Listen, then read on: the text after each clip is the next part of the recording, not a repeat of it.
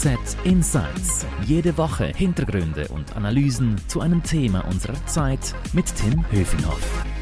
Hallo und herzlich willkommen. Ich begrüße meinen Kollegen Michael Heim. Hallo Michael. Hallo Tim. Wir reden heute über die Gehälter der Chefs. Wir fragen uns also, wie viel wird eigentlich in und auf der Teppichetage der Schweizer Firmen eigentlich gezahlt? Michael, du hast eine umfangreiche Recherche gemacht zum Thema. Sag mir, wer ist der bestverdienende Chef oder die bestverdienende Chefin in der Schweiz? Überraschung, Sergio Amotti, abgetretener Chef der UBS. Der bekam letztes Jahr. Du sagst Jahr, Überraschung, das heißt letztes ja, Jahr auch schon. Ja, also der, der, ich weiß jetzt nicht, ähm, wie oft er in den letzten Jahren auf Rang 1 gewesen wäre, aber es ist sicher nicht das erste Mal. Und äh, von daher, der hat letztes Jahr insgesamt laut Geschäftsbericht eine Vergütung von 13,3 Millionen Franken erhalten. Oder sind es sogar 13,4? Nein, glaube ich 13,3. Und ähm, das, obwohl er ja noch nicht einmal das ganze Jahr ähm, CEO war. Also der hat ja dann im November, glaube ich, das Amt übergeben. Und ähm, eigentlich müsste man das ja dann noch fast ein bisschen hochrechnen. Mhm, mh. Jetzt sagst du, äh, Monty steht ganz oben. Jetzt die nächste Frage wäre, wer steht am Ende des Rankings? Wer verdient am wenigsten sozusagen? Gut, dann müssen, wir mal noch kurz sagen, bis wo das Ranking geht. Also in erster Linie haben wir uns die Geschäftsberichte der ähm, 20 größten börsenkotierten Firmen angeschaut, also die Firmen im, im Börsenindex SMI. Und ähm, da, äh, jetzt muss ich gerade noch mal kurz spicken, aber ich glaube, an, an letzter Stelle, was das CEO-Gehalt angeht, das war der Urs Schappi von der Swisscom. Und wie viel? Auch 1,9 ähm, Millionen. Also 1,9, immer, okay, noch, immer, noch, immer noch ein gutes ähm, Salär, ähm, auch wenn man bedenkt, dass er ja eigentlich so quasi in einer halbstaatlichen Unternehmung tätig ist. Ähm, aber okay. das ist so etwa der, das Spektrum. Und wir haben dann noch ähm, zum Vergleich noch ein, zwei ähm, Genossenschaften angeschaut und da sieht man da, äh, da wird es dann schon ein bisschen weniger. Also Fabrice Zumbrunnen, Chef der Migro, ähm, der kam gerade mal so knapp auf eine Million oder eben nicht ganz 0,9 Millionen. Ähm, Heinz Huber von Raiffeisen, der war auch noch so im Bereich von Schappi mit 1,9 Millionen. Das ist der CEO von der Raiffeisen-Gruppe. Mhm. Was heißt eigentlich Chefsaläre? Also reden wir über CEOs oder Verwaltungsratsmitglieder? Also Welche wir haben uns, ich habe es mal zusammengefasst mit Teppichetage. Wir, wir haben uns die, die, die C-Level-Leute angeschaut, also all äh, die Manager, die zur, zur Konzern- oder Geschäftsleitung gehören. Das sind in der Regel so mm, um die zehn Personen. Je nach Firma ist das ein bisschen breiter und ein bisschen schmaler. Und ähm, die Mitglieder des Verwaltungsrats. Also insgesamt sind das bei den SMI-Firmen ähm, gut 400 Personen. Okay. Und jetzt gibt es ja noch viele andere große Firmen auch, also Familienunternehmen, die sind aber dann nicht in der Liste sozusagen vorhanden, weil sie nicht notiert sind, korrekt? Weil die könnten natürlich auch sehr viel zahlen. Genau, also ähm, das ist natürlich erstens mal ein, praktisches ähm, Problem, dass die zum Teil dann natürlich gar nicht öffentlich, öffentlich ähm, Rechenschaft ablegen.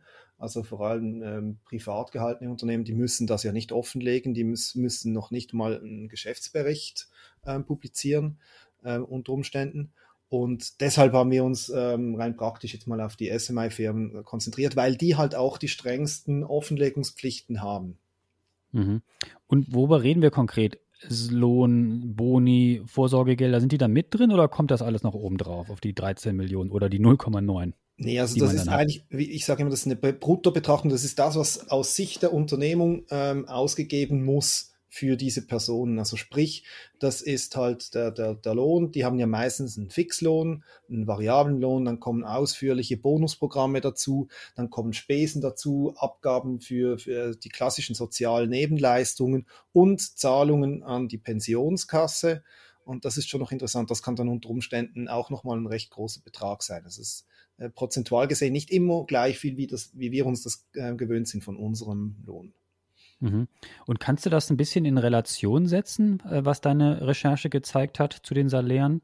Also ähm, wie viel ist da insgesamt zusammengekommen und wie steht ja. das eigentlich im Verhältnis zu, ich sage jetzt mal so klassischen äh, normalen Mitarbeitenden in den Unternehmen? Also es ist schon noch beeindruckend. Also die, diese 400 Personen im SMI, die kosteten letztes Jahr gut 800 Millionen Franken.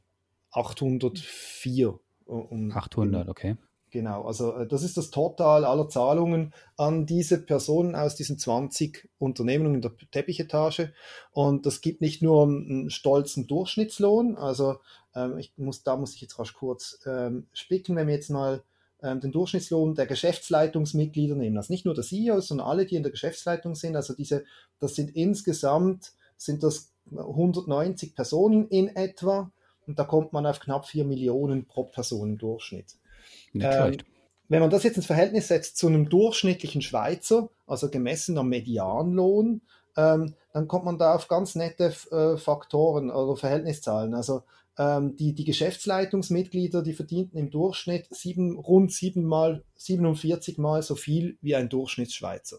Also das ist so ähm, das Verhältnis im, im Schnitt. Klar, jetzt beim Ermotti wäre es noch ein bisschen höher logischerweise, aber so einfach im Durchschnitt über die Geschäftsleitung. Beim Verwaltungsrat ist dann nur noch sechs. Also da ist da, das ist, da ist dann gar nicht mehr ganz so krass. Ähm, da merkt man halt, aber das, das sind dann halt oft auch Teilzeitmandate. Also da sind dann die Löhne nicht unbedingt immer so hoch, aber das, das spreizt es sich extrem. Hm. Und, und wenn man jetzt und? die ganze Teppichetage nehmen würde, also diese 800 Millionen, dann ist man da bei einem Verhältnis von 1 zu 25 zum Durchschnittslohn der Schweizer. Interessant. Sag mal, wie ist das eigentlich mit verschiedenen Branchen? Also, du hast jetzt Herrn Amotti erwähnt, aber heißt ja. das, dass man im Banking jetzt mehr verdient als beispielsweise in der Pharmabranche oder in der IT? Also, dass man vielleicht im Banking ein bisschen mehr verdient als bei einem Detailhändler, kann ich vielleicht nachvollziehen. Aber was hat sich denn da für Gesetzmäßigkeiten gezeigt bei deiner Analyse? Also das ist ähm, das ist klar. Also man, es fällt schon auf, ähm, die Spitzenreiter sind nicht nur bei den CEO-Löhnen äh, die Banken, sondern auch, wenn man so die Durchschnittsgehälter anschaut, wobei da muss man sehr vorsichtig sein, weil ähm, da, wenn man den SMI anschaut, gibt es dann halt Firmen, die haben sehr viele Angestellte im Ausland irgendeine Lafarge Holcim, die halt sehr viel auch in, in weiß nicht, Schwellenländern zum Beispiel produziert. Ähm, da kann man dann die Durchschnittslöhne nicht mehr ganz so vergleichen. Aber was, was schon auffällt, ist, dass die Banken, was die Löhne angeht, immer noch weit oben aus sind. Ähm, obwohl sie eigentlich, was die Gewinne angeht, äh, mittlerweile etwas abgehängt wurden. Also nur das Beispiel jetzt wieder Extremfall UBS, äh, da hat die Teppichetage insgesamt ähm, knapp 124 Millionen Franken gekostet letztes Jahr oder? Und mhm. dann CS ist dann schon auf dem zweiten Rang, dann kommt die Novartis, das ist auch noch gut, aber zum Beispiel jetzt so eine Firma wie Nestle, die wahrscheinlich im Moment ähm, fast die rentabelste oder eine der rentabelsten Firmen der Schweiz ist, ähm, die, die ist dann irgendwo auf dem Rang 6, glaube ich, mit nur, nur noch in Anführungszeichen äh, 52 Millionen. Also die UBS bezahlt für ihre Geschäftsleitung und, und das Top-Management und den Verwaltungsrat, äh, bezahlt sie also irgendwie so das zweieinhalbfache der Nestle, die ja wohl wirklich ein, ein hochrentabler Weltkonzern ist. Also das ist schon noch spannend. Das ist nicht so ein direktes Verhältnis zu, auch zur Rentabilität der Branche, sondern das ist wahrscheinlich auch ein bisschen kulturell bedingt. Und, und, die Anleger würden wahrscheinlich auch sagen, ja, siehst du mal wieder meine Vorurteile bestätigt. Die Bankenaktien im Keller, die Leute verdienen trotzdem super gut. Genau, die Nestle-Aktie performt viel besser und das Führungspersonal wird weniger gut im Verhältnis also ich, bezahlt. Ich habe es jetzt nicht ins Verhältnis zum, zu, zur Aktienperformance gesetzt, aber ich glaube, ähm, man kann jetzt mal die Aussage wagen, dass dieses Verhältnis bei den zwei Großbanken in den letzten Jahren nicht so wahnsinnig ähm, günstig gewesen wäre. Hm, jetzt hast du am Anfang schon gesagt, dass bei Motti wenig Überraschung äh, wieder so ein hohes äh, Gehalt da auf dem Gehaltszettel stand. Aber wie hat sich das eigentlich in den vergangenen Jahren äh, äh, verändert, auch mit dem Blick auf Corona? Man würde ja eigentlich denken, das wäre vielleicht zurückgegangen, was äh, die Teppichetage ausgezahlt bekommt in dieser Krisenzeit. Also im, im Total nicht wahnsinnig. Also ähm, gest, äh, letztes Jahr, ähm, wie gesagt, das waren diese 804 Millionen und das war ähm, knapp, also dreieinhalb Prozent unter dem Vorjahr. Also es gab einen kleinen Rückgang, aber der war nicht wahnsinnig stark. Ähm, jetzt in dem Bereich muss man auch noch aufpassen, denn es gibt dann vielleicht noch gewisse Veränderungen. Eben da hat man noch eine einzelne Firma, wo der CEO sich ablöst. Das ist dann in der Regel noch etwas teurer, weil man zwei Leute gleichzeitig bezahlt oder so. Aber eigentlich eine riesige äh, Veränderung zum Vorjahr gab es da nicht bei diesen, bei diesen Löhnen. Also nichts von Krise in der Teppich. Nichts von Krise. Und gleichzeitig gibt es natürlich äh, in manchen Branchen heftige Gehaltseinbußen, ja. nicht nur wegen Corona, Kurzarbeit etc. Und äh, deine Analyse zeigt aber, da der ein oder andere Chef äh, verdient weiterhin gut. Ja, das ist abgekoppelt. Das sind halt wie, wie unterschiedliche Welten. Klar, wenn, wenn wir da irgendwie an die Basis gehen und äh, wir schauen uns äh, irgendeinen Gastronomieangestellten an, Also da sah es natürlich letztes Jahr ganz anders aus, weil da war dann wirklich Krise mit Kurzarbeit. Kurzarbeit bedeutet halt teilweise dann auch schon mal 20 Prozent weniger Lohn, weil nur so viel wirklich über die Kurzarbeit abgedeckt ist. Gleichzeitig fallen ähm, in der Gastronomie, in der Hotellerie zum Teil auch Trinkgelder weg. Also da gibt es natürlich schon Leute, die mussten letztens, letztes Jahr mit deutlich weniger Geld leben. Oder im Moment mhm. auch immer noch. Wie hast du eigentlich diese ganzen Daten zusammengetragen? Gibt es da Tools oder Datenbanken, wo man sagt, alle Chefsaläre vereint euch auf meinem Excel-Sheet und dann hat es sich oder wie funktioniert das? Ähm, also ich, ich sage es mal so, ich, ich habe es sehr altmodisch gemacht. Wirklich ähm, direkt Primärquelle Geschäftsbericht. Es gibt gewisse Zahlen, die könnte man sich gut auch aus Datenbanken rausziehen. Ähm, bei anderen wird es dann schwieriger, weil ähm, das halt, es gibt gewisse Dinge, die sind standardisiert nehmen wir mal den Reingewinn eines Unternehmens oder, oder den, den Umsatz. Das sind Zahlen, erstens mal müssen Sie die publizieren und zweitens sind die dann jeweils noch in diesen Buchhaltungsstandards geregelt. Also da, da hat die Unternehmung nicht wahnsinnig viele Möglichkeiten, das irgendwie zu ver verbergen oder zu schönen. Jetzt schon bei den Vergütungen wird es schwieriger. Also das ist dann halt oft, ähm, das sind ja mittlerweile extrem dicke Vergütungsberichte und da gibt es dann auch immer eine schöne Tabelle zum jeweiligen Jahr, aber ähm, da ist schon mühsam und da ist halt zum Teil nicht schlecht, wenn man sich da direkt an die Primärquelle hält und schaut, was steht wirklich im Geschäftsbericht drin. Und dann gibt es noch solche Dinge wie eigentlich unverdächtige Zahlen, irgendwie die den, den Personalaufwand für das ganze Unternehmen oder die Anzahl der Mitarbeiter. Und da merkst du dann plötzlich, hey, das publiziert gar nicht jede Unternehmung. Und da musst du dann zum Teil halt noch nachfragen oder ähm, ja. Für, für einen Teil solcher Zahlen gibt es gute Datenbanken, wo man sich das rausnehmen, rausziehen kann. Für andere Dinge ist es manchmal besser, das Ganze Wer ist denn besonders transparent und wer ist besonders wenig transparent, wenn es um diese Zahlen geht? Ähm, da wischst du mich jetzt ein bisschen auf dem, auf dem falschen Fuß, weil da habe ich mir jetzt nicht gerade was aufgeschrieben. Ich, was, was mir aufgefallen ist bei der Transparenz ist halt schon, ähm, jetzt wenn es um die Löhne geht, die SMI-Firmen, die müssen das publizieren. Ähm, sobald du dann außerhalb der Börse dich bewegst, hast du schnell mal mit Unternehmen zu tun, die das nicht mehr tun. Also wir haben ja zum Vergleich noch vier große ähm, Genossenschaften ähm, in, unserem, in unsere Übersicht reingenommen. Mikro, Raiffeisen, Coop und Mobiliar. Und da siehst du dann schon, wo die, wo es aufhört. Also äh, Mikro legt die Löhne ihrer, ihrer zwei Chefs, also CEO und Verwaltungsratspräsident offen oder äh, Präsidentin. Ähm, Coop tut's nicht. Da, auch ohne Begründung. Also sagen einfach, machen wir nicht. Ähm, Raiffeisen legt die Löhne offen. Ähm, bei, bei der Mobiliar ist dann wiederum nur der Präsidentenlohn. Mhm. Das hat also gar nicht mit der Branche dann im Detail zu tun, sondern liegt einfach an den Firmen, die das nicht publizieren wollen. Genau. Und da, da kannst du schon sagen, man kann jetzt darüber diskutieren, wie schlimm das ist, aber da hast du weniger Transparenz, weil es einfach schlicht nicht vorgeschrieben ist. Mhm. Jetzt kommen wir mal zur moralischen Debatte. Ist es jetzt angemessen, so viel zu verdienen? Oder äh, sind wir da schon mittendrin im Klassenkampf sozusagen von gestern, heute Morgen. Ja, also äh, wenn du mich fragst, also ich sehe jetzt nicht ein, weshalb jemand einen zweistelligen Millionenlohn verdienen muss. Jetzt gibt es natürlich ganz viele Begründungen, weshalb das ganz wichtig sei, weil man es sonst dieses braucht halt einen Wettstreit um die besten Köpfe. Ja, Michael. eben genau. Das muss man eben mehr zahlen. Das ist doch das wichtigste Argument, was ich dir entgegenhalten würde. Genau, das, das hört man immer. Ähm, ich bin ja mal ganz offen, ich weiß nicht und ich weiß nicht, ob es irgendjemanden gibt, der das weiß, ob dieses Argument wirklich stimmt, weil es fällt einfach auf, dass es auch ähm, gute CEOs gibt, die deutlich weniger verdienen.